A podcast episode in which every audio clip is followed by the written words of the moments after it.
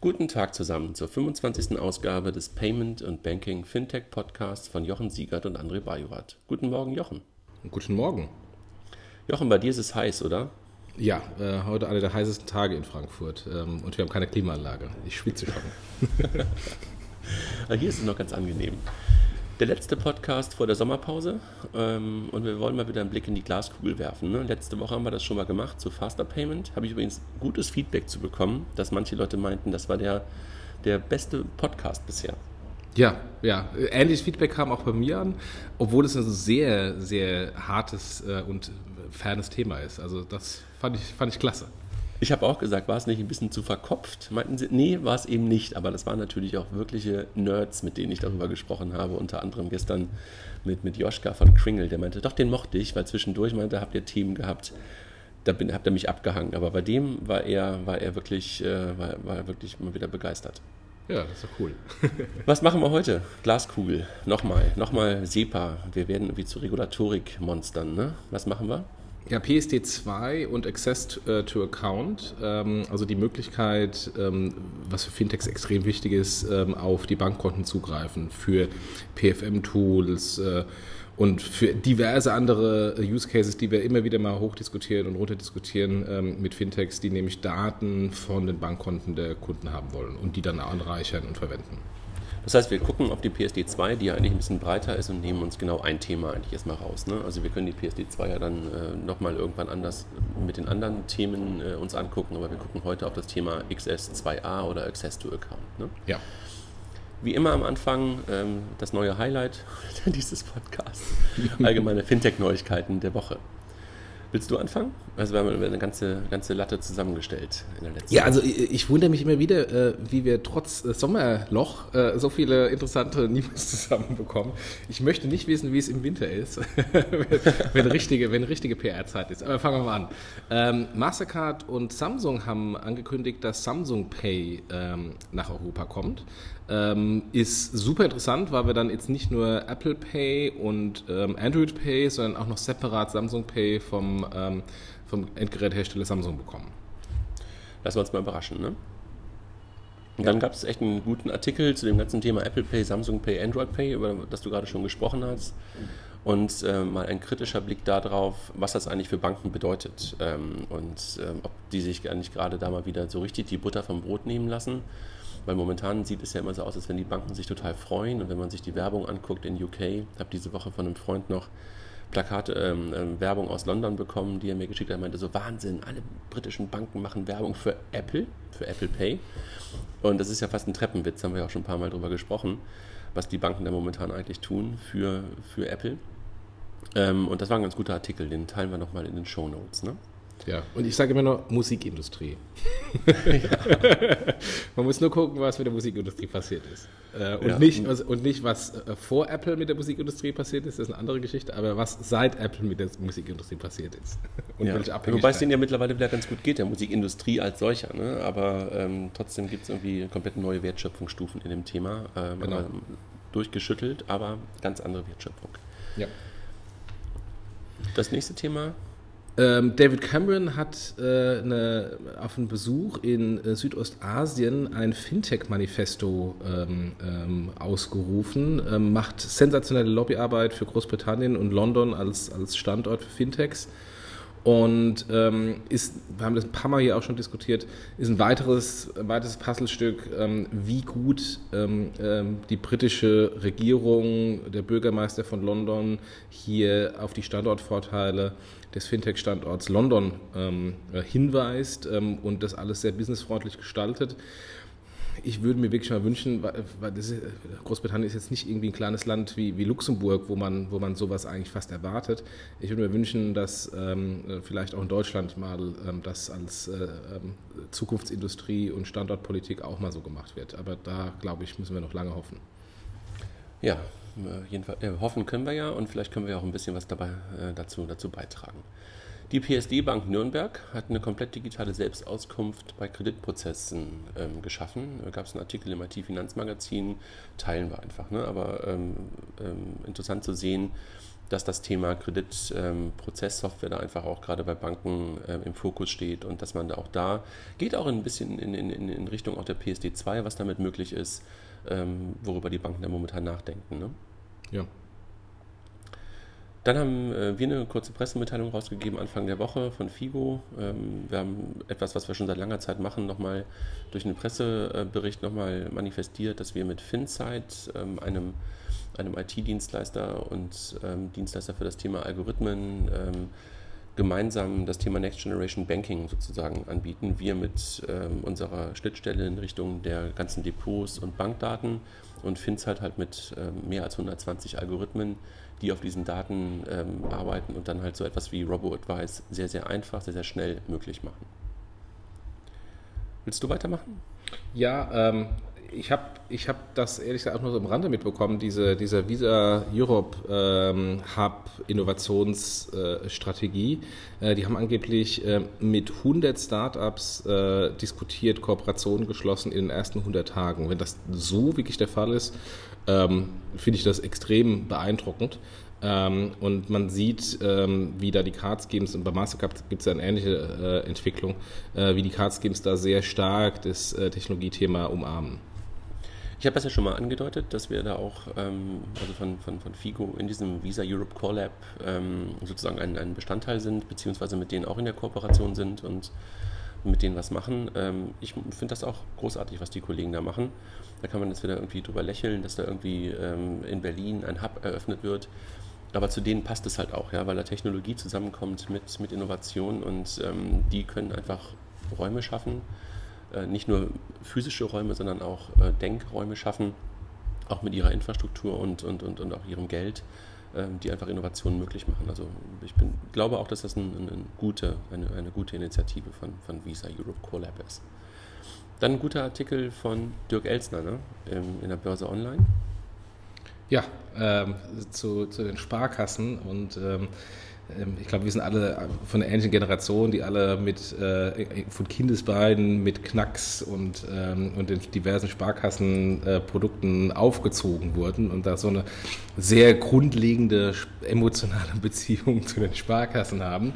Ähm, und deswegen äh, fast so ein bisschen wehleidig, wehmütig äh, zu sehen, wie da ähm, im Moment äh, der Trend eher gegen die Sparkassen äh, spricht mit der Digitalisierung und wie der Trend verpasst wird. Wenn man nochmal zurückkommt auf Visa, wenn man schaut, was andere in dem Bereich machen, wie aggressiv die da rein investieren und wie zurückhaltend ähm, da andere Banken agieren. Ja, ich meine, und ich, ich habe ja irgendwie 96, glaube ich, angefangen in der Sparkassenfinanzgruppe, also sozialisiert in diesem Laden, 13 Jahre da gearbeitet. Und ich, ich sehe das wirklich auch mit einem, mit einem, mit einem weinenden Auge, äh, wie wenig da momentan jedenfalls sichtbar passiert. Ja. Äh, es werden wahrscheinlich viele sagen, wir machen ja ganz viel, kann auch sein. Nur sichtbar ist momentan relativ wenig in der Digitalisierung der Sparkassen. Ja. Dann die Commerz Venture. Ähm, ich glaube, das ist das zweite offizielle oder zweite ähm, ähm, Investment, was, was, was bekannt geworden ist, ne? Ivoca Investment. Ja, ein deutsch-britisches Startup, äh, investiert von, von Commerz Ventures, ähm, äh, sitzt in London. ich habe auch schon mal mit mit äh, dem Geschäftsführer von Commerz Ventures gescherzt nach dem Motto, man macht ja endlich mal Investment, um den deutschen Standort zu schützen äh, und zu fördern. Ähm und äh, na gut, wir kommen näher. Äh, von Israel nach Großbritannien, es ist nicht mehr so weit. Mal gucken, vielleicht äh, wird es demnächst mal auch in Deutschland dann ein bisschen Geldregen geben. Ja, und ich glaube, bei Ibuka ist es doch immerhin, dass immerhin schon mal ein Deutscher, glaube ich, auch in dem Gründungsteam dabei ist, ne? Genau, deswegen halt, sagte ich ja Deutsch für ja. Startup. genau, also es, rückt, es rückt, rückt, schon näher. Genau. Und Commerz Venture hat ja auch ganz klar gesagt, äh, uns geht es ja nicht unbedingt darum, ähm, Produkte für die Commerzbank unbedingt zu haben, sondern natürlich einen Fintech-Fokus, aber wir machen Investments und das ist ja ein Investmentarm genau. und nicht irgendwie ähm, ein Beteiligungsarm einer Bank, also im Sinne von, von, von Produkten für die Bank. Die, ähm, und deshalb ist es ja denen auch wirklich völlig egal, eigentlich, wo diese Startups sitzen. Ne? Also gerade so ein Evoca-Ding ist ja einfach auch etwas, was global funktionieren kann. Ja, aber das spricht nochmal für äh, auch die Situation Fintechs in Deutschland, ähm, weil wenn ein, ähm, ein Investor, der sagt, es ist mir eigentlich vollkommen egal, ähm, worein ich investiere, Hauptsache ich glaube an die Success Story ähm, und an den Return, ähm, der aus Deutschland kommt und erstmal nicht in Deutschland investiert, bedeutet das, die, dass die attraktiveren Investmenttage erstmal außerhalb von Deutschland sind. Das heißt, wir müssen uns alle, ähm, alle auch Founder, die jetzt hier zuhören, äh, nochmal anstrengen, dass wir da ein bisschen aufschließen. Absolut bin ich bei dir. Also ähm, liegt vielleicht aber auch daran, dass äh, die internationalen Fintech-Startups teilweise schon ein bisschen weiter sind und vielleicht auch in den ersten Runden vielleicht nochmal andere Fundings ähm, möglich waren, ne? weil das ist ja etwas, was wir in Deutschland immer wieder erleben, dass die, dass die Runden einfach auch deutlich kleiner sind, als man das irgendwie in, in, in UK oder in USA erlebt. Und ähm, ja, also ist natürlich irgendwie etwas, dass man dann auch nicht ganz so schnell wachsen kann, wenn, wenn auch die ersten Runden etwas kleiner sind. Ne? Ja. Dann gab es einen äh, Bericht von, ach, wer ist der nochmal? Nicht Dirk Elsner, hier von, äh, von, vom, vom Bankstil, wer ist der? Gerade den Namen vergessen. Ähm, zum digitalen Kundenzugang, neue Finanzintermediäre, teile ich einfach nur mal als Artikel. Ähm, auch wirklich interessant, weil der Kollege halt auch immer sehr, sehr, manchmal ein bisschen zu philosophisch vielleicht auf das ganze Thema äh, Banken und, und, und, und Zukunft der Banken drauf guckt, aber hier nochmal klar gemacht hat, wer eigentlich so der Wettbewerb der Zukunft ist. Dann unser, unser Freund Mike mit einem Artikel. Ja, Mike hat, hat einen, ähm, einen guten Artikel äh, zur Zukunft der Mobilfunkanbieter äh, geschrieben, ähm, die ähm, eher in den Hintergrund als Backend-Anbieter äh, ähm, äh, gedrängt werden. Hat er konkrete Beispiele gemeint, wie, äh, gemacht wie SMS oder dann den WhatsApp-Clone, der, der, der gefloppt ist. Und ähm, die Frage, die man sich natürlich stellen kann, ist, äh, gibt es da nicht auch gegebenenfalls eine, eine parallele Entwicklung ähm, bei, bei Banken? Und wenn wir schon über Mike Klotz reden, äh, er hat noch einen zweiten Artikel geschrieben, der ist im Moment sehr aktiv, ähm, zum, zum Thema PayPal.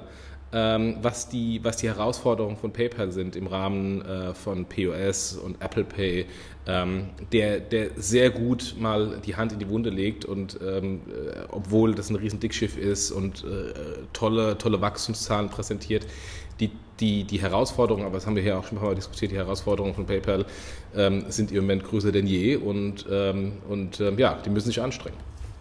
Genau, ich glaube, der Titel, Titel, war, warum PayPal vor der Zukunft Angst haben sollte. Ne? Ja, genau. Wobei ich glaube, Angst muss man nicht haben, aber äh, man sollte, glaube ich, darauf äh, mit, mit, mit, mit Bedacht äh, schauen, was da gerade passiert. Genau. Dann hatten wir ähm, ein Investment gestern, Weltsparen, ähm, die Kollegen aus Berlin, um, um Tamasch, ähm, eine 20-Millionen-Runde. Beeindruckend, also was die ja, Kollegen da auf die, auf, die, auf die Beine gestellt haben. Du kennst es ja sehr gut aus deiner, aus deiner FinDeep-Historie, weil ihr ja mit, mit Savedo was sehr ähnliches ähm, gemacht habt. Ja, echt äh, beeindruckend, ne? Also äh, haben, glaube ich, jetzt insgesamt 30 Millionen ähm, eingesammelt und dann nochmal auf deinen, auf deinen Hinweis nach dem Motto, die Finanzierungsrunden bei uns sind, sind zu klein. Ähm, das ist im Grunde ein perfektes Beispiel, wo es jetzt in die richtige Richtung geht. Also ich kann mich noch erinnern, als, als ähm, Aux Money die erste Finanzierung oder die letzte Finanzierungsrunde machte mit, ich glaube, 16 Millionen, haben wir alle mit offenem Mund dagestanden nach dem Motto, wow, das ist mal eine richtige Finanzierungsrunde. Ähm, das wird jetzt mehr und mehr Standard. Siehe hier auch, auch die Weltsparen ähm, äh, Finanzierungsrunde. Und ähm, Sie haben in der Pressemitteilung gesagt, Sie wollen das nutzen für die Europa-Expansion. Da muss ich etwas lächeln ähm, und sagen, na gut, Savedo hat ohne 20 Millionen Finanzierungsrunde bereits die Europa-Expansion gestartet und ist in Österreich, Weltsparen nicht. Mal gucken. Ich nehme an, dass jetzt relativ schnell auch nach Österreich kommen. naja, und Europa ist ja nicht nur Österreich, also vielleicht machen genau, wir genau. Äh, andere Länder. Ne? Aber wirklich ähm, ähm, Hochachtung. Also ich, ich mag die Jungs da wirklich sehr gerne. Also Tamasch, äh, da war ja wieder auch ähm, in dem Artikel, äh, das, das, das kleine Genie sozusagen. Und ich weiß nicht, wer ihn schon mal kennengelernt hat, ein total bescheidener, sehr angenehmer Mensch, äh, aber man merkt immer äh, in diesen Augen auch, wie blitzgescheit er ist. Wahnsinn. Du kennst ihn, ja. glaube ich, auch, ne? Nee, ich habe ihn noch nie persönlich kennengelernt. Ähm, aber ich glaube, ich glaub, wir werden uns mal demnächst auf einer Konferenz äh, treffen, wo, wo wir beide sprechen. Ja. Ähm, dann etwas aus der Schweiz, ähm, geht in Richtung dessen, was, was Mike ähm, in seinem Artikel zum Thema Zukunft der Mobilfunkanbieter vielleicht auch ein bisschen gemeint hat. Dort gab es ja so ein Stück weit so ein Rennen ähm, der Peer-to-Peer-Anbieter, Peer-to-Peer-Payment-Anbieter. Ähm, auf der einen Seite von der Swisscom das Tablet ähm, und auf der anderen Seite äh, Pay, Paymit von, von, Paymit, von, ja, von, ja. Paymit von, von, der, von der Six ähm, in Verbindung mit den ganzen Banken. Ähm, und ähm, dort gibt es ein Signal, einfach ganz klar, dass die Kollegen von der Swisscom das Tablet aufgegeben haben ähm, und jetzt halt auf das ähm, gemeinsame Vorhaben ähm, der Six mit den Banken halt setzt und äh, Konsequenz. Ne? Also das ist so, kann man sich so, so, kann man sich so vorstellen, als wenn jetzt in Deutschland ähm, M-Pass komplett zugemacht wird und halt zum Beispiel in PayDirect aufgehen würde. Ja, das ja. wäre so ähm, Pendant zu diesen, zu, zu, zu dieser Meldung. Ähm, ja, das, das, das finde ich super interessant, weil die, ähm, das, das Hauptproblem bei neuen Payment-Methoden ist ja die, die, Auswahl für den Handel. Und solange es da, das ist ja ein Hauptproblem auch in Deutschland im, im Mobile Payment-Bereich, äh, solange es da irgendwie 30, 40, gar 50 Anbieter gibt, wie im Moment in Deutschland, ähm, wird der Handel, der eine elementar wichtige Rolle hat, abwarten, bevor er in Investitionsentscheidungen geht, im, im, im, Massenbereich. Es wird immer ein paar Piloten geben, aber der Massen, die Masse des Handels wird erstmal abwarten. Und solange keine Akzeptanz ist, werden die Kunden äh, nicht nachkommen. Das ist klassisch ein Ei-Problem.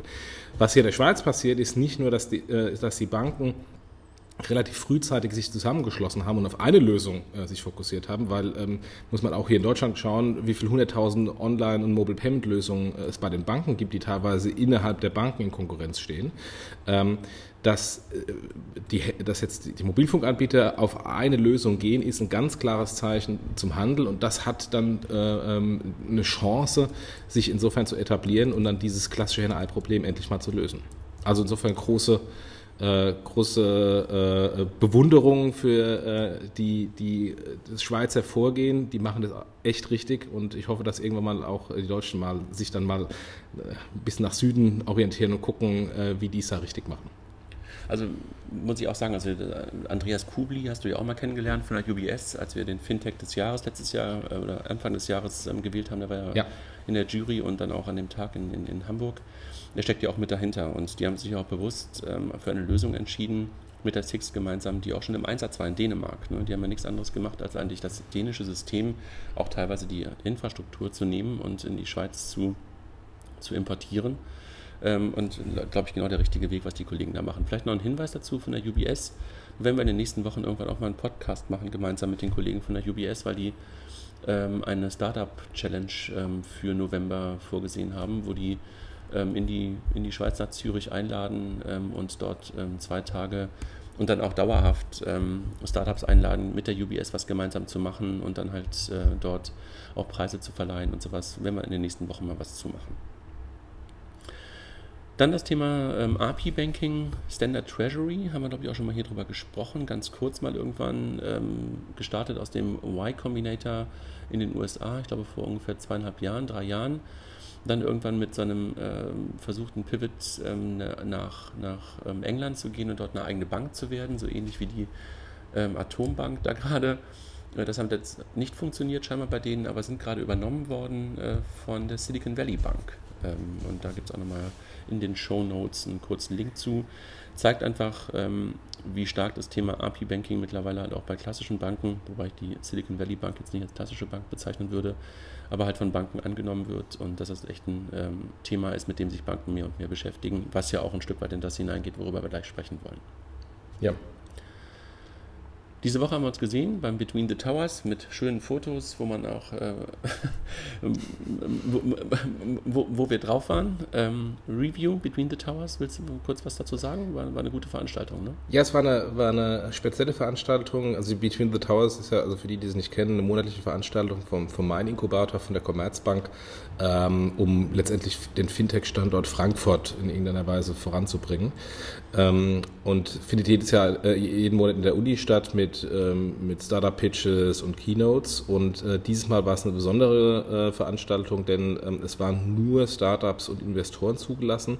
Ähm, und es gab ähm, keine klassischen Pitches, ähm, von, von eingeladenen Startups mit, ähm, mit PowerPoints, sondern alle, die, die wollten, ähm, war quasi Open Stage und konnten innerhalb von drei Minuten mal schnell pitchen. Ähm, ich fand das mit Abstand die beste Between the Towers Veranstaltung bislang, ähm, weil das Netzwerken äh, klasse war und, ähm, und es auch eher weniger äh, klassische, sitzen irgendwelche Leute äh, im Raum und gucken irgendwie auf die Bühne und irgendjemand redet, sondern es war viel interaktiver ähm, und äh, also insofern, das war, war richtig gut diesmal.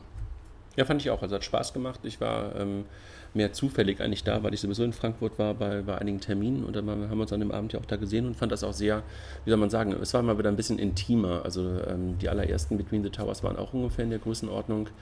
Es hat natürlich mittlerweile bei den ähm, Standard-Events in Anführungszeichen mittlerweile eine Größe erreicht, wo vielleicht das Netzwerk nicht mehr ganz so leicht fällt. Dieses Mal war es so, dass man wirklich auch viele Menschen kannte, ähm, aber trotzdem immer wieder ähm, super und, und, und Lob an die Kollegen von, von Mein Inkubator, dieses Event äh, ins Leben gerufen zu haben und auch Danke an die Sponsoren, die das immer wieder möglich machen. Ähm, muss ich echt sagen, also eins der, weil das auch so regelmäßig ist, äh, könnte man ja eigentlich glauben, dass es so abflacht irgendwann. Ne? Aber das hat es bisher nicht und ähm, ich hoffe, das geht noch sehr lange weiter und auch auf diesem Niveau weiter.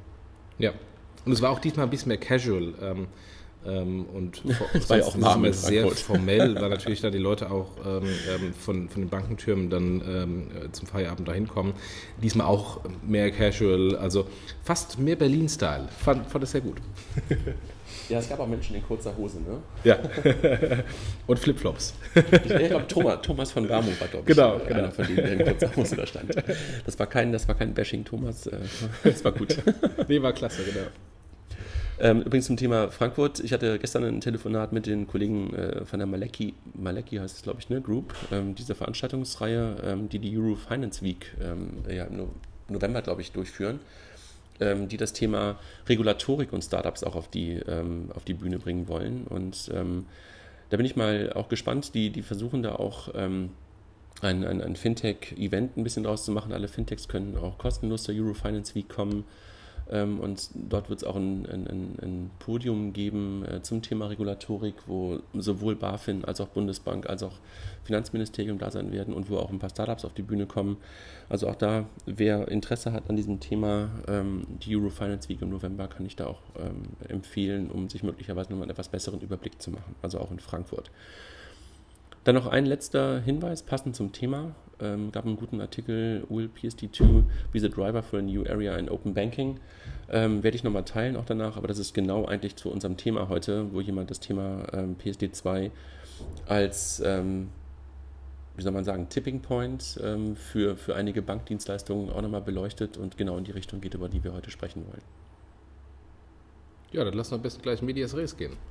Genau. Und nun zur PSD2. Machen wir mal kurz einen Rückblick. Ähm, was ist das eigentlich alles? Willst du? Ja, also im Grunde ähm, äh, gab es im Rahmen der PSD 1, die nicht PSD 1 genannt wurde, sondern PSD.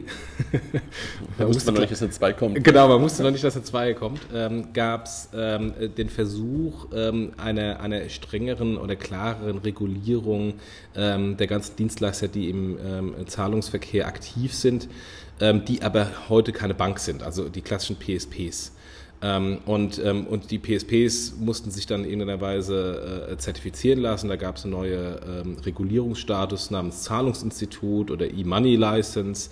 Ähm, und ähm, äh, sollte eigentlich, der Hintergrund war eigentlich ganz, ganz sinnvoll oder ist ganz sinnvoll, dass man einfach sicherstellt, dass da nicht irgendwie Hinz und Kunz ähm, äh, Zahlungstransaktionen in irgendeiner Weise machen ähm, und ähm, die vielleicht dann ähm, nicht das notwendige, äh, die notwendige Liquidität haben oder auch nicht die notwendige Seriosität ähm, und dass man die einfach ein bisschen mehr versucht ähm, zu regulieren. Das hat dann auch ein paar ähm, Side-Effects gehabt, äh, ähm, über die wir ja auch schon mal gesprochen haben, dass plötzlich Händler ähm, als Bank klassifiziert wurden oder Marktplätze als Bank, ähm, das dann ähm, äh, zu, zu, ein paar Verwerfungen auch geführt hat. Ähm, aber wenn man jetzt einfach mal ein bisschen zurückschaut, nachdem sich der ganze Staub gesetzt hat, ist es doch eigentlich ganz gut gewesen. Ähm, es hat sich äh, hat, hat, dafür gesorgt, dass äh, die ganzen äh, zahlungskritischen und sicherheitskritischen äh, Teilnehmer in irgendeiner Weise ein bisschen bisschen besser reguliert werden, auch wenn das ein bisschen schmerzhaft war für die Beteiligten, aber, aber für, für die ganze Industrie war es, war es aus meiner Sicht sehr gut. Ähm, und, ähm, und von daher ist das jetzt nach den ganzen Verwerfungen absolut in die richtige Richtung gegangen. Glaube ich auch. Ne? Also es waren auf der einen Seite waren es ja rechtliche Dinge, die da sozusagen zusammenkamen, was du gerade schon gesagt hast, dass da plötzlich Vorgaben gemacht worden sind und davor sind PSPs ja eigentlich sozusagen aus technischen Gründen entstanden, ne? um die ganzen Schemes anzubinden auf der einen Seite und die ganzen Shopsysteme auf der anderen Seite anzubinden. Und durch die Regulatorik, durch die PSD 1, ähm, haben sie sozusagen noch eine zweite Aufgabe bekommen, sodass nicht jeder Händler, jeder E-Commerce-Shop ähm, selbst die ganzen regulatorischen Dinge zu erfüllen hatte, sondern dass man das sozusagen ausgelagert hat. Ne? Dass es da einfach zentrale Player gab, nämlich die PSPs oder gibt, die halt auch das, ähm, das Regulatorische übernehmen und nicht nur technischer Dienstleister sind, sondern wenn man dann ehrlich ist, auch ein Stück weit regulatorischer Dienstleister für, für Shops. ähm, Ja. sind. Ne? Ja, und wenn man einfach mal ein bisschen doch in der Historie zurückschaut, ähm, das gab es eigentlich vorher schon, bevor auf der europäischen Ebene ähm, das äh, äh, reguliert wurde, von Mastercard und Visa.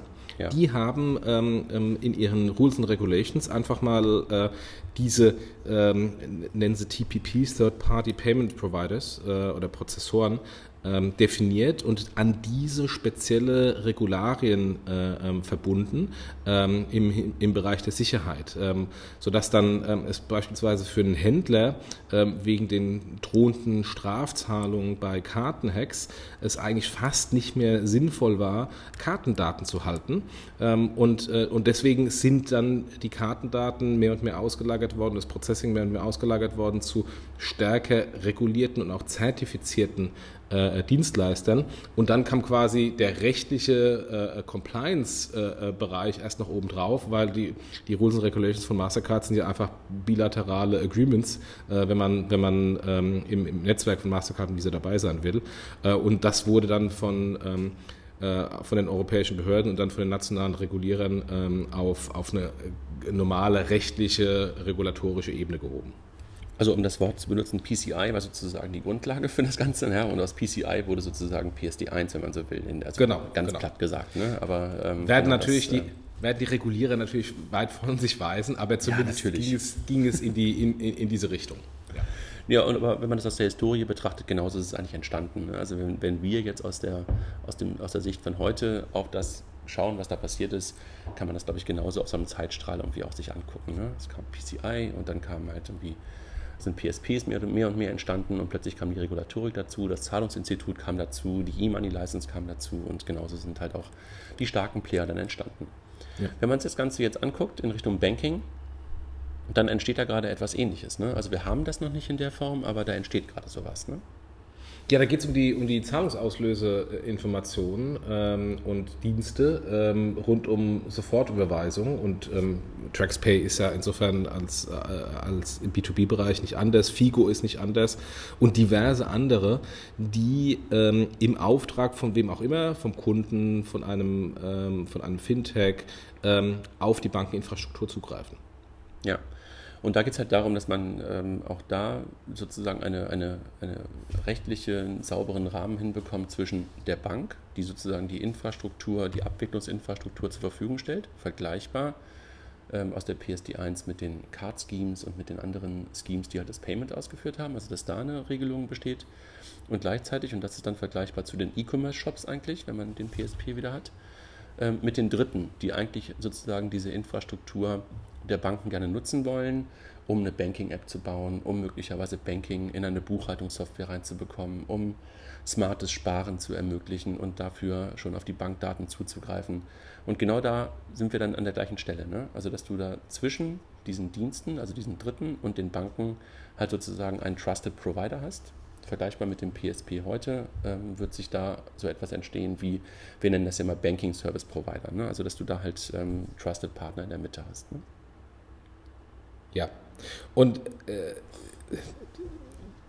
auch da ist ja im Grunde das gleiche Problem wie ähm, im, im klassischen Karten- oder bankbasierten Zahlungsverkehr. Irgendjemand ist da dazwischen, zwischen Kunde und Bank, äh, bekommt gegebenenfalls sehr sensitive Informationen, nämlich äh, Banking-Login ähm, und könnte rein theoretisch ähm, ähm, die missbrauchen. Also man könnte sagen, ich bin jetzt ein neuer ähm, ähm, Online-Überweisungsdienstleister und, ähm, und sammle die ähm, Login und PIN und, und TAN-Informationen der Kunden und statt den Händler dann zu bezahlen, mache ich eine Überweisung auf mein Konto in Cayman Islands, ähm, lass das mal ähm, über ein langes Wochenende oder gar über die Weihnachtszeit äh, fahren ähm, und setze mich dann sofort ins Flugzeug und bin weg. Und ähm, um, das, um das zu vermeiden, ist im Grunde genau das gleiche wie bei den PSPs auch geplant, äh, dass diese Dienstleister erstmal auf der, von der Liquiditätsseite äh, ein regulatorisches Kontext haben und natürlich auch ähm, ähm, geprüft wird, wer, wer, wer ist denn da in der Geschäftsführung? Sind das überhaupt seriöse Leute? Mhm, absolut. Wenn man nochmal ganz kurz auf das Thema ähm, PSD2 guckt, ähm, so aus der, aus der Bankenbrille da drauf, dann war es, glaube ich, so, dass viele Banken gehofft haben, dass mit der PSD2, ähnlich wie es eigentlich auch schon bei dem Thema PSD1 in Anführungszeichen war, dass sie gehofft haben, dass sie eigentlich sozusagen als gestärkter Player daraus gehen. Ne? Dass sie halt ähm, so ein Stück weit gehofft haben, dass die Infrastruktur ähm, geschützt wird und, und Banken eigentlich die einzigen sind, die die Infrastruktur nutzen dürfen. Das Gegenteil ist aber der Fall. Ne? Ja, das Gegenteil ist der quasi Fall gezwungen, es aufzumachen. Ja. Und äh, also sozusagen die PSD2 äh, wird halt sozusagen den Zugriff auf die, auf, auf die Banking Services, dieses Thema Access to Bank Accounts äh, durch Nichtbanken halt manifestieren und somit legitimieren. Also genau das, was eigentlich ähm, das Gegenteil von dem, was Banken möglicherweise gehofft haben. Ähm, wenn man sich das anguckt, ähm, ist es momentan noch nicht so ganz klar, wie, das, äh, wie der Access to Bank Account gemacht werden soll auf, auf einer technischen Ebene. Ne? Also da gibt es ähm, Überlegungen auf Seiten der EBA, ähm, also in London, da etwas äh, standard, zu standardisieren ähm, in den kommenden zwölf Monaten. Ähm, ich kann mir noch nicht vorstellen, dass es wirklich zu dem Standard kommen wird. Glaube ich ehrlich gesagt nicht, ähm, weil viele Banken einfach heute schon auch so ein paar Schnittstellen haben, die sie wahrscheinlich dann einfach als Access-to-Bank-Account definieren werden. In Deutschland sind wir sowieso mit sowas wie HBCI ähm, schon relativ weit vorne im europäischen Kontext, äh, dass es da schon sowas gibt. Ähm, aber da ist es noch nicht so ganz klar und ähm, was da wirklich an Schnittstellen definiert wird, wer dann genau darauf zugreifen kann, wie die Rules aussehen zwischen den jeweiligen Partnern. Ähm, aber das wird halt ähm, eine echt ähm, äh, eine, eine ähm, Herausforderung, glaube ich, für alle Seiten dann zu schauen, was da, was da genau entsteht. Ja, die, ja. Ich, da gibt es ja, ja heute schon äh, ähnliche Bereiche, ähm, wo, man, wo man ähnliche Zulassungen oder Zertifizierungen hat, nämlich bei den Zahlungsverkehrs-POS-Terminals. Da gibt es ja Zulassungsstandards von Mastercard und Visa und insbesondere bei den proprietären Formaten, also eine Girocard in Deutschland oder Card Bancaire in, in Frankreich, gibt es dann gegebenenfalls noch ähm, ähm, individuelle Landesstandards, die über die Mastercard und Visa Standards, äh, wie, ein, wie sicher so ein Terminal sein muss und äh, wie, wie das hackbar ist oder auch nicht, äh, hinausgehen. Und ich weiß, äh, hier in Deutschland, wenn man mit den PSPs spricht, äh, die ähm, Terminals beim, beim Händler aufstellen, die jammern jedes Mal über diesen Zulassungsprozess von, von der deutschen Kreditwirtschaft, ähm, der ähm, bei einem Dienstleister in Bonn stattfindet und äh, das ist halt auch so ein zweischneidiges Schwert. Auf der einen Seite ähm, kann man absolut nachvollziehen, dass die Banken ähm, da so, ein, so einen Zulassungsprozess und einheitlichen Prozess äh, wünschen und da auch die Qualität sicherstellen wollen. Auf der anderen Seite jammern die Dienstleister, die durch diesen Prozess durch müssen, über die Bürokratie und die Unflexibilität und die wenige Businessfreundlichkeit. Und ähm, die Frage ist natürlich, wird das bei dem ähm, ähm Access to Account ähm, im Rahmen der EBA äh, äh, Regularien genauso sein? Wird es dann irgendwie wieder regionale, nationale Sonderlocken geben, ähm, um sich abzugrenzen, um gegebenenfalls auch den Wettbewerb ein bisschen wegzuhalten? Ähm, und wie businessfreundlich ist denn dieser Zulassungsprozess? Ist das ein Schmerz oder ist es kein Schmerz? Ist es aufwendig oder ist es weniger aufwendig? Da sind noch sehr viele Fragezeichen. Da sind auf jeden Fall noch Fragezeichen offen, ähm, wobei ich nicht glaube, dass es in Richtung POS-Terminals geht, sondern eher zu, ver zu vergleichen sein wird mit einem normalen PSP-Zulassung sozusagen und dass du dann halt äh, schaust, wie du mit den Banken halt ähm, Vereinbarungen triffst und, und, und auf diese Schnittstellen dann zugreifen kannst. Ich glaube nicht, dass es da ähm, einen, einen dritten externen Dienstleister gibt, der, das, der so eine Zertifizierung dann mal vornehmen wird. Mal sehen, werden, werden wir sehen. Ja. Für die Banken sind das erstmal Kosten, ne, die auf die zukommen. Also die müssen halt etwas zur Verfügung stellen, ohne dass sie eigentlich direkt einen Mehrwert daraus haben ähm, oder das irgendwie auch monetarisieren können. Also das ist eigentlich in dem, was in der PSD 2 heute drin ist, eigentlich den Banken erstmal untersagt, dass sie für das Thema Access to Bank Account implizit erstmal ähm, oder direkt äh, eine Monetarisierung machen können. Da muss man sich, glaube ich, schon als Bank nochmal gut überlegen, wie man aus diesem ganzen Profit schlagen kann. Aber erstmal so als, als Dienst ist es erstmal Infrastruktur, die in Anführungszeichen kostenlos bereitgestellt werden muss. Wobei das ja auch nichts Neues ist. Es gibt ja heute auch mit HBC und EBIX, äh, zumindest hier in Deutschland, genau diese Schnittstellen zur Nutzung genau dieser Infrastruktur, ähm, die ja, die ja heute von einer Vielzahl von, von Anbietern ähm, verwendet wird, in einer Vielzahl von, von Use Cases, ähm, die, die das Problematische ist, dass die Banken natürlich heute schon sagen, ähm, wir, wir, bieten die Infrastruktur, damit andere ihr Geld äh, mitverdienen. Ähm, und, äh, und, ein weiteres Problem ist, dass, ähm, dass äh, insbesondere bei den Sparkassen und Raiffeisenbanken das Modell der zentralen Rechenzentren im Pricing gegenüber den individuellen Banken vor Ort so ist, dass die ihr Pricing gemacht haben auf Basis der normalen Geschäftsvorfälle, also x äh, Transaktionen pro Account und Monat oder Jahr äh, und haben dann die Fixkosten äh, auf das runtergebrochen, nämlich auf Transaktionsebene. Was zur Folge hat, dass wenn jedes Mal ähm, eine, ein äh, Account äh, über HBC angesprochen wird, äh, die Bank vor Ort das Rechenzentrum bezahlen muss und das natürlich dann äh, teilweise die, die, die Kontoführung ähm, total ins Negative zieht, weil plötzlich die Rechenzentrumsgebühren so extrem teuer sind. Ähm, da schimpfen die Banken drüber und sagen, die Bösen, Bösen, die auf die Schnittstelle zugreifen, aber eigentlich ist ein, äh, ein grundlegendes Problem in der, im Pricing zwischen Rechenzentrum und Bank und nicht, ähm, weil da irgendjemand anderes auf die Schnittstelle zugreift. Naja, und möglicherweise ist es einfach auch eine Frage, wie definiert man halt diese Schnittstellen. Ne? Also momentan äh, entstehen die Kosten teilweise ja auch dadurch, weil man diese Schnittstellen ein bisschen ähm, nutzen muss, obwohl, äh, obwohl sie anders schöner nutzbar wären. Also wenn zum Beispiel diese Schnittstellen auch etwas pushen würden, müsstest du nicht ständig irgendwelche Daten abfragen zum Beispiel. Ja. ja. Weil du halt momentan einfach immer nur pullen kannst und nichts gepusht bekommst. Also da ein bisschen mehr Smartness in diese Schnittstellen hinein und schon würden auch deutlich weniger Kosten entstehen. Aber das ist ein bisschen so, äh, da, müssen, da müssen sich, glaube ich, dann irgendwann auch ähm, Rechenzentren, also technische Dienstleister der Banken und, und diese Third-Party-Provider einfach auch mal an einen Tisch setzen und, und mal gucken, was da einfach sinnvoll ist. Was für mich noch ein, ein Punkt ist, den, ich, den, den man, glaube ich, nochmal betrachten sollte. Also dieses Thema Access to Bank Account ähm, kann man ja einfach erstmal als Gefahr für eine Bank sehen. Auf der anderen Seite kann man darin aber auch eine absolute Chance sehen. Ne? Also aus, aus zweierlei Hinsicht. Auf der einen Seite zu sagen, als Bank, ich kann das selber für mich nutzen, weil ich habe plötzlich die Möglichkeit, auch auf die anderen Bankkonten zuzugreifen, in Anführungszeichen. Also meinen Kunden, die ich habe, die Möglichkeit zu bieten, in meiner Infrastruktur alle seine Konten sehen zu können. Wer das dann macht, ist eine andere Frage, aber die Möglichkeit besteht. Und das andere, zu sagen, hey, ich habe hier ein Interface, auf dem Dritte sehr gerne neue Dienste entwickeln sollen. Das ist natürlich eine andere Denke für eine Bank, ja, zu sagen, hier ist eine Schnittstelle und bau mal was da drauf. Also der, der Banken-App Store, äh, wie in eine La Caixa, wie in eine Credit Agricole ähm, schon in Ansätzen gebaut hat, kommt da wieder zum Spiel. Also unser Banksupermarkt haben wir, glaube ich, in einer der letzten Podcasts auch schon mal genannt. Ist natürlich etwas, was bei der Bank zu einem radikalen Umdenken auch führen müsste, dass man sich dieser Offenheit ähm, ähm, stellt. Und gleichzeitig ist auch die Frage, ob Banken wirklich dazu in der Lage sind, eine Developer-Community, die ja dann sozusagen zu handeln ist, wenn man das mal vergleicht mit einem Apple App Store, dann ist das ja auch deshalb so erfolgreich, weil Developer sehr einfach auf diese Schnittstellen, auf diese Infrastruktur von Apple zugreifen können.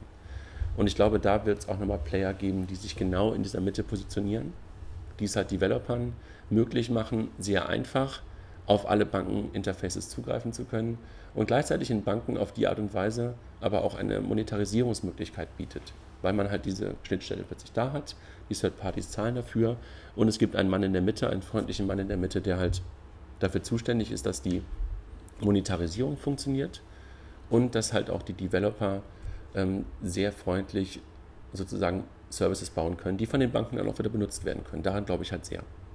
Ich, ich habe da ein ganz konkretes Beispiel, ähm, und zwar die äh, Legitimation oder die KYC, wie es äh, Neudeutsch heißt, also Know Your Customer.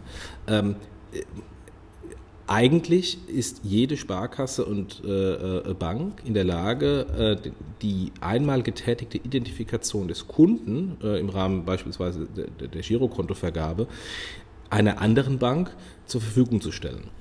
Die machen das nicht und wollen das nicht, weil natürlich äh, Sparkassen, Raiffeisenbanken sagen, wir haben irgendwie, weiß nicht, 70 Prozent Marktanteil im Retail-Geschäft. Wir wollen eben genau das nicht machen, damit wir die Angreifer eben nicht noch beschleunigen. Konsequenz, die Angreifer, also die kleinen Direktbanken und äh, auch Fintech-Startups, ähm, nutzen dann Postident mit den bekannten Vor- und Nachteilen von Postident. Oder Videolegitimation. Genau, und jetzt dann, weil, weil, weil Postident so ein großer Prozess- und Conversion-Killer war, ähm, gibt es jetzt Videolegitimation. Das heißt, ähm, ähm weil die Banken eine Infrastruktur nicht monetarisieren wollen aus Wettbewerbsgründen, ähm, gibt es jetzt relativ einfache und bequeme Dienstleister, die das machen. Das heißt, die Hürde ist eigentlich nicht mehr vorhanden. Also eigentlich könnte jetzt eine Sparkasse und eine Raiffeisenbank sagen, naja, bevor ich jetzt die Post weiter reich mache bevor ich jetzt irgendwie Startups weiter reich mache, die eine Videolegitimation mache, biete ich doch eine Schnittstelle an, ähm, die das auf extrem einfache Art und Weise diese Legitimation und diese Identifikation des Kunden ähm, öffnet und verlange dafür eine ähnliche Gebühr wie eine Post oder vielleicht sogar äh, einen Tick mehr und plötzlich habe ich eine Monetarisierung. Und ähm, weil den Wettbewerb können sie eh nicht aufhalten. Ja, und äh, das, das glaube ich auch. Und auf der anderen Seite glaube ich halt daran, dass das dann nicht die klassische Access-to-Bank-Account-Infrastruktur ähm, sozusagen erstmal ist, die kostenlos zur Verfügung gestellt werden muss, sondern dass du halt da so eine Art Deluxe-API hast. Ne? Dass da halt bestimmte Banken halt sagen, hey, ich habe einen normalen Minimumsatz an Funktionen, die da sind und on top gibt es halt weitere Funktionen, wie du sie gerade beschrieben hast, die über unsere Schnittstellen verfügbar sind und die halt Dritte, Developer, Fintechs, wer auch immer nutzen können und genau die werden monetarisiert. Und da glaube ich halt aber, wie gesagt, daran, dass du noch jemanden in der Mitte haben wirst, der halt genau diese Prozesse dann auch steuert in Richtung der Dritten und, und der auch für die ganze Monetarisierung dann verantwortlich ist. Genau. Aber genau in die Richtung, glaube ich, würde es, würde es in der Tat gehen, dass du so ein Standard-Set an, an Funktionen über, über, über Access-to-Bank-Account APIs hast und du, dass du halt Deluxe-Funktionen auf der, auf der API nochmal haben wirst, die nochmal extra bepreist werden können. Glaube ich auf jeden Fall. Ja, wenn man das, wenn man sich das Ganze ähm, äh, anguckt, wird das eine ganze Menge auch ähm, an, ähm, an Veränderungen sozusagen auch in den, in den Geschäftsmodellen von, von, von, von Fintechs auch haben. Ne? Klar, klar. Ähm, äh, Im ersten und einfachen Schritt. Ähm, heute sind äh, über HBC und EBIX die, die Zugriffe kostenfrei. Ähm, und es ist äh, alles verfügbar. Also gerade über HBCI kriegt man ja wenn man möchte, ähm, die Subkonten, den Saldo, den Dispo-Rahmen, alles an Informationen raus. Ähm, es kann dann einfach sein, dass die, dass äh, die, die neue Schnittstelle eben A, diese Informationen in dieser Fülle nicht mehr zur Verfügung stellt. Das heißt, äh, gegebenenfalls äh, Einflüsse auf das eine oder andere Geschäftsmodell, insbesondere bei den, bei den Fintechs. Ähm, und oder diese, diese Information gegen Preis zur Verfügung stellen, ähm, was natürlich dann auch wieder auf Auswirkungen aufs Geschäftsmodell hat, weil man ähm, heute das Ganze kostenlos äh, bekommt und äh, morgen gegebenenfalls nicht mehr, hat aber bereits Preise mit seinen Kunden äh, ähm, auf Basis einer, einer kostenlosen Infrastruktur der Banken gemacht und hat dann vielleicht ein Problem.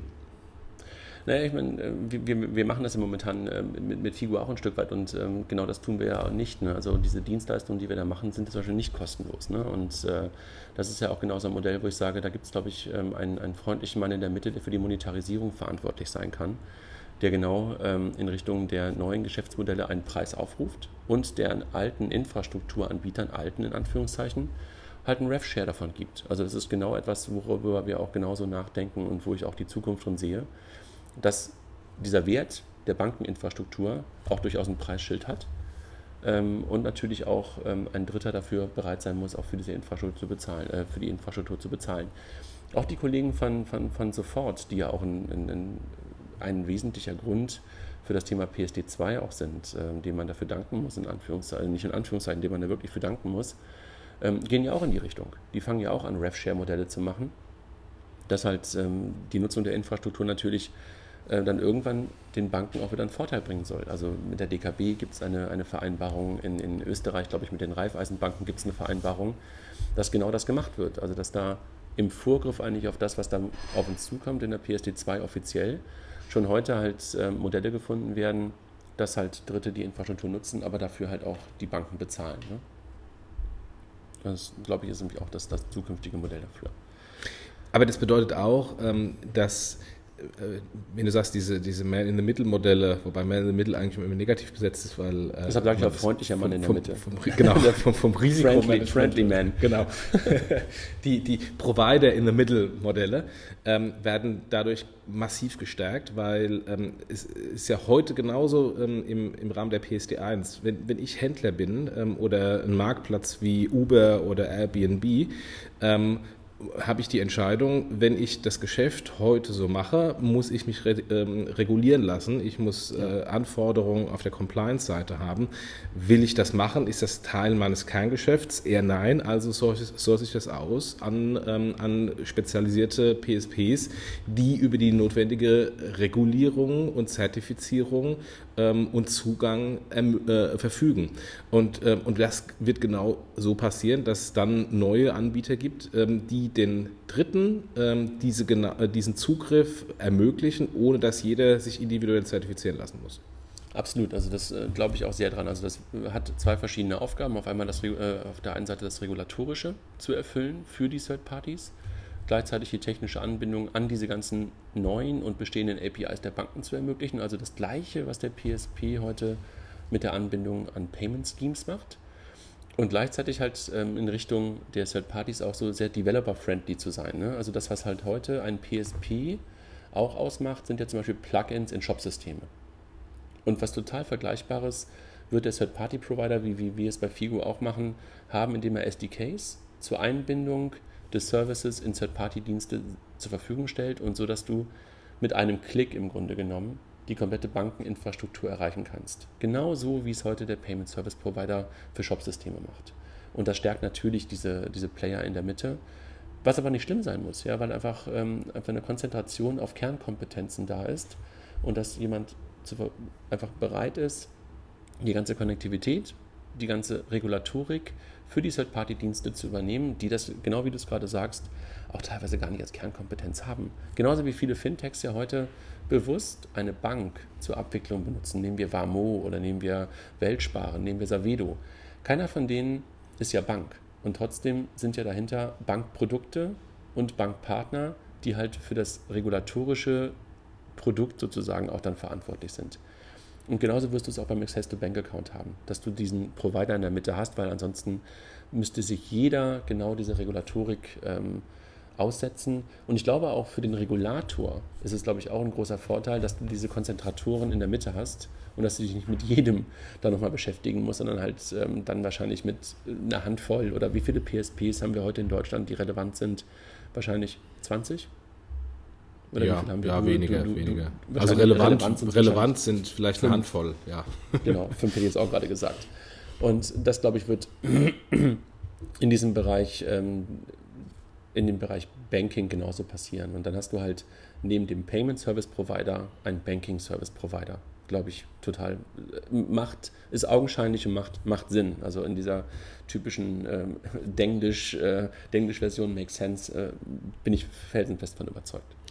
Und es hat auch einen Riesenvorteil für ähm, das Vertrauensthema und für die Endkunden. Denn ähm, äh, Beispiel Sofortüberweisung, ähm, da ist ja immer so, muss ich, muss, kann, muss ich jetzt da so einem komischen Dienstleister meine, äh, meine kompletten Login-Daten geben?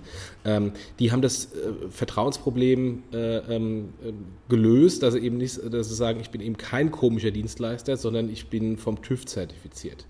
Ähm, und äh, das ist insofern dann auch ein, eine Möglichkeit des Vertrauensaufbaus gegenüber den Endkunden. Und das ist ja für Fintechs eines der wichtigsten Thematiken, nämlich Vertrauensaufbau und äh, Kundenvertrauen und dann letztendlich äh, Verbesserung der Conversion in der, im, im Marketing, der Kundenakquise, weil man dann sagen kann, deine Daten sind sicher, weil die werden von einem zertifizierten äh, und regulierten Dienstleister äh, gehalten und nicht von uns kleinen äh, Fintech, äh, die von ein paar Studenten, das von ein paar Studenten gegründet wurde.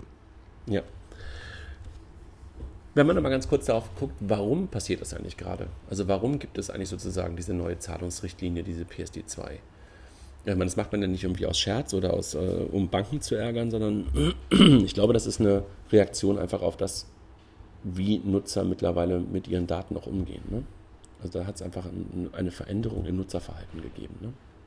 Ja, es hat eine Veränderung insofern gegeben, als dass plötzlich äh, Sofortüberweisungs- und Co. Ähm, auf dem Markt aufgetreten sind, erfolgreich geworden sind und natürlich dann wie häufig ähm, bei, bei Regulierung und jetzt auch nicht nur im Bankbereich, sondern ja im Grunde äh, häufig auch bei, bei grundlegender Gesetzgebung eine Entwicklung am Markt irgendwie stattfindet, unreguliert, ähm, unklar auf der rechtlichen Seite und man dann auf Seiten des Gesetzgebers und hier äh, von Seiten der Bankregulierung versucht, ähm, das in irgendeiner Weise wieder so gerade zu ziehen, dass man dann wieder ein Rahmenwerk um die neuen Marktgeschehnisse äh, äh, baut ähm, und das dann versucht wieder ähm, ähm, so zu regulieren, wie, die, wie der vorherige oder die vorherigen Märkte reguliert wurden.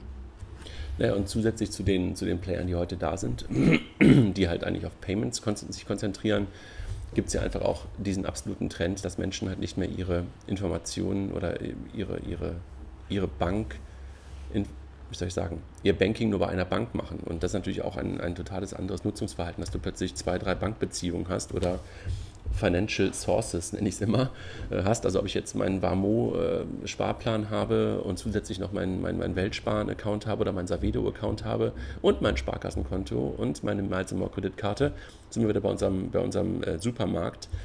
Ähm, das will man ja auch aggregiert haben. Also das Nutzungsverhalten hat sich da verändert und ich glaube, dass da die PSD2 einfach auch ähm, für komplett neue Modelle einfach dann stehen wird, dass du genau diese Aggregation, über die wir beide ja auch immer wieder sprechen und wo wir auch, auch sehr von überzeugt sind, dass wir das als Nutzer einfach ähm, als großen Vorteil sehen, die macht das richtig möglich. Ne? Also das war einfach früher. Und was wir, ja auch mal, was wir auch mal diskutieren, ist diese, diese Verwendung der, der Anführungsstrichen dummen Daten im Online-Banking, die ja sehr wertvoll sind und die, wenn man die in den Kontext stellt, viel, viel intelligenter werden, um, beim Beispiel dumme Daten zu bleiben.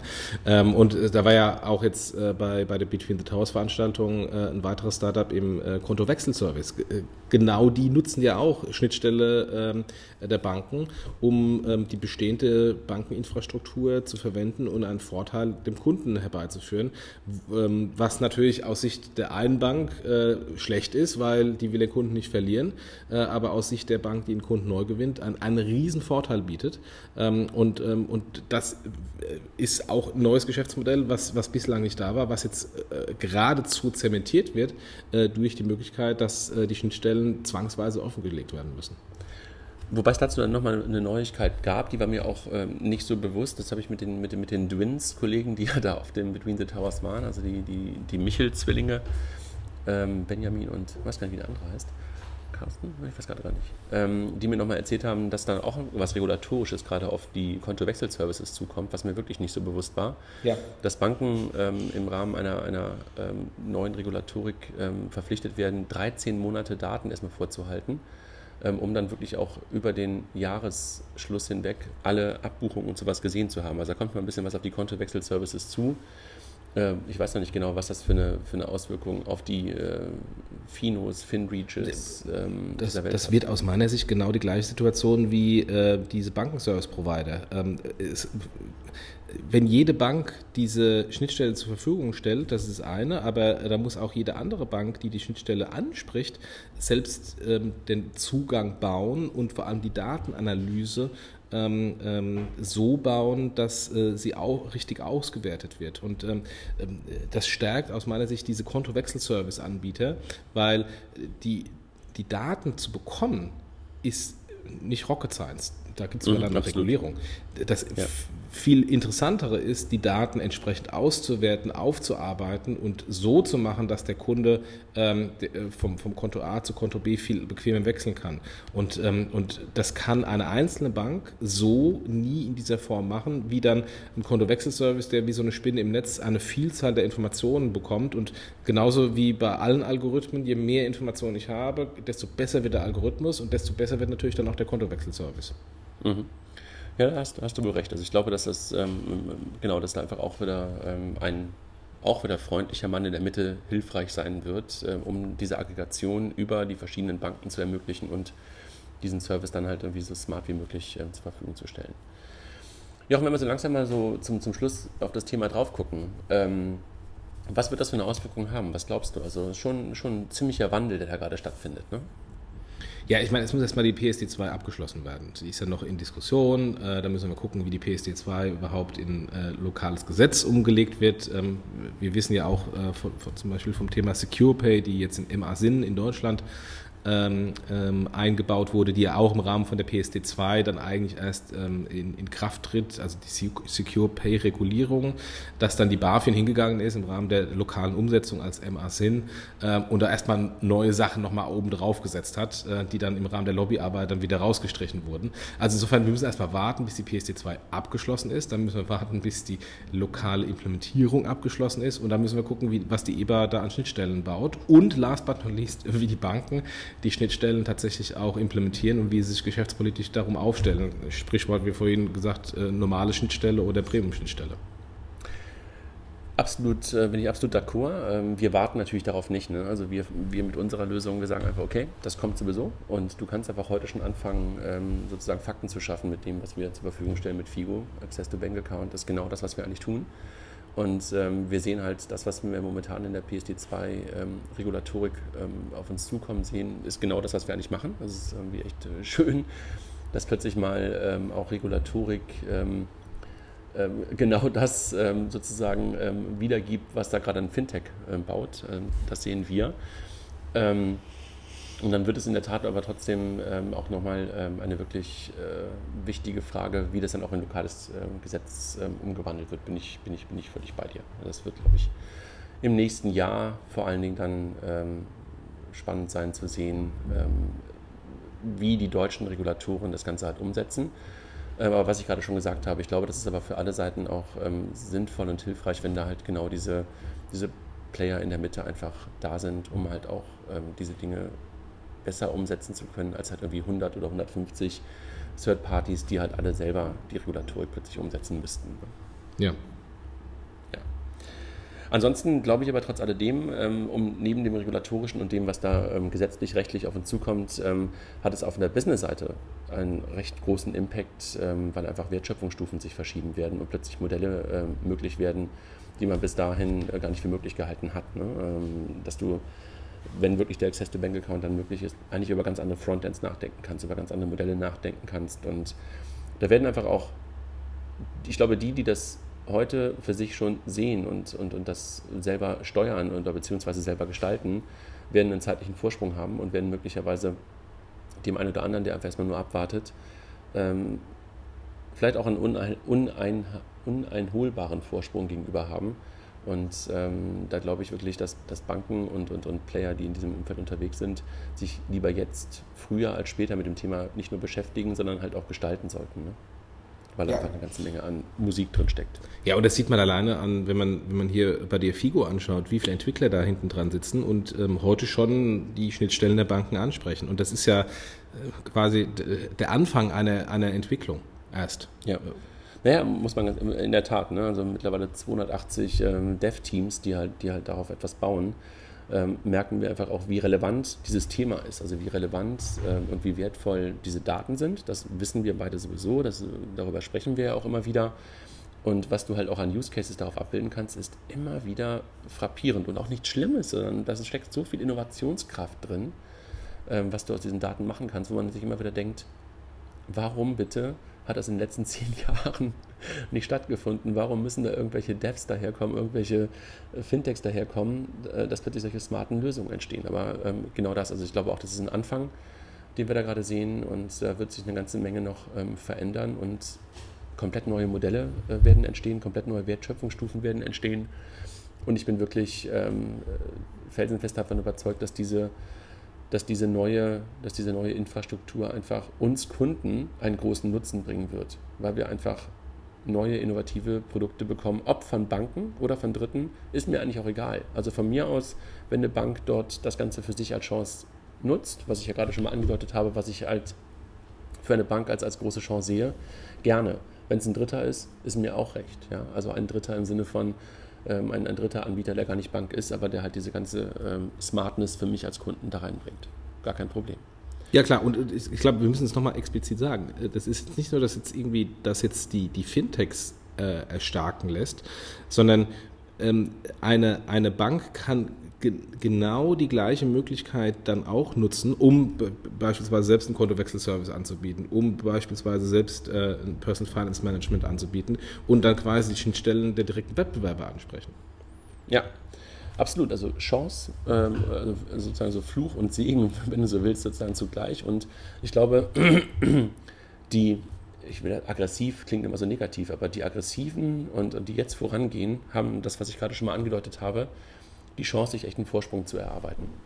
Sich einen, Vor Entschuldigung, sich einen Vorsprung zu, zu erarbeiten ähm, gegenüber sozusagen den Kunden. Ja? Und äh, wer das gerade konsequent und gut umsetzt, der hat, glaube ich, echt ähm, gute Chancen, ähm, auch ein Stück weit ähm, das Banking der Zukunft ähm, zu gestalten. Und äh, das habe ich ja schon mal gesagt.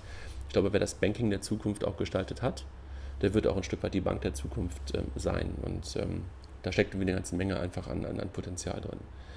Siehst du da irgendetwas Kartellrechtliches nochmal auf die Banken zukommen oder ähm, wird das eher, eher nichts Kartellrechtliches sein?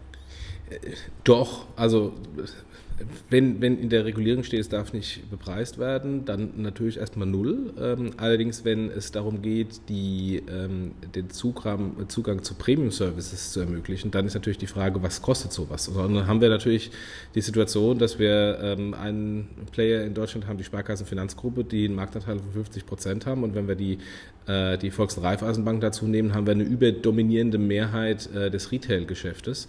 Ähm, und dann ist natürlich jeglicher Preis, der für jeglichen Service ähm, ähm, genommen wird gegenüber, ähm, sei es den Fintechs, sei es diesen Bank Service Providers oder auch den Wettbewerbern, ähm, kartellrelevant. Ähm, und natürlich kann dann natürlich eine, eine Sparkasse Finanzgruppe sagen, naja, die Sparkasse Frankfurt hat ein anderes Pricing als die Sparkasse Hamburg, aber ist das Pricing denn, egal wie hoch es ist, gerechtfertigt, ja oder nein? Ähm, also insofern kommen da aus meiner Sicht durchaus massive kartellrechtliche äh, Diskussionen auf die Banken zu, sofern sie an das Pricing gehen, was äh, notwendige Entwicklung ist. Ähm, aber ich glaube, äh, da sollten die, wenn sie Preise einführen, relativ frühzeitig das dann so auch aufbauen, dass sie ähm, auch eine gute Argumentationsgrundlage haben hinsichtlich des Kartellamts, also eher ein kostbasiertes Pricing statt ein profitorientiertes Pricing. Naja, und auf der anderen Seite kann da, glaube ich, auch wieder der, der freundliche Mann in der Mitte dazu beitragen, dass ähm, der Preis dann sozusagen auch am Markt entsteht und nicht genau. einfach sozusagen so eingegeben wird. Klar, auch der muss dann ein, ein Pricing mit, mit den jeweiligen Playern haben. Also da ähm, besteht das die Herausforderung, die du gerade gesagt hast, natürlich auch. Aber trotzdem kann natürlich dann auf die Art und Weise nochmal ein anderer Marktpreis entstehen, der dann vielleicht weniger kartellrechtlich Relevanz hat. Ne? Ja. Also gleiches Thema wie bei dem PSP halt genauso. Die anderen Themen der PSD2, die noch, die du gerade schon mal angedeutet hast, Secure Pay, Amazon und so etwas ähm, und was sonst noch alles in der PSD2 drin steckt, nehmen wir bestimmt nochmal irgendwann in einem der nächsten Podcasts äh, dazu. Ne? Wir hatten ja sowieso gesagt, wir wollen nochmal einen Regulatorik-Podcast machen. Jetzt haben wir schon mal einen alleine äh, oder fast schon zwei gemacht ja, in den letzten, äh, letzten beiden Wochen mit, mit ähm, ähm, SEPA Instant Payment, was ja auch ein Stück weit regulatorisches Thema schon ist, und äh, jetzt der PSD2, aber wir machen das mit Sicherheit nochmal weiter. Ne? Ja, also ich glaube, die PSD2 ist, hat so ähm, ähm, starken Einfluss auf, auf die Zukunft, dass wir das wirklich mal runterbrechen müssen. Ähm, und ähm, da wir beide A, keine Juristen sind, ähm, und, B, und B natürlich auch jetzt nicht die super Compliance-Experten, äh, macht es durchaus Sinn, dass wir da, dass wir uns da mal Hilfe äh, äh, geben lassen äh, mit dem Gast, der sich da viel besser auskennt. Oder mehreren Gästen. Naja, und, und vielleicht auch jetzt, also wer Feedback dazu hat und sagt, was redet ihr für einen Quatsch und äh, stimmt doch alles so gar nicht, was die PSD2 ist ganz anders und ganz anders gemeint und, und, und, und bedeutet was ganz anderes, gibt uns Feedback. Also das ist ja gerade unsere Sicht hier drauf. Wir, wir, wir sind ja nicht die, die allwissenden Müllhalden, äh, die immer die Weisheit mit Löffeln gefressen haben. Boah, noch mehr Phrasen. Ähm, also gerne Feedback und ähm, gerne auch Feedback innerhalb der nächsten drei Wochen, weil wir jetzt Sommerpause machen. Ne? Also wir hören uns äh, erst wieder im September. Also wir machen jetzt mal so ein bisschen Pause und ihr könnt einfach die alten Podcasts aus den letzten Wochen gerne nochmal hören.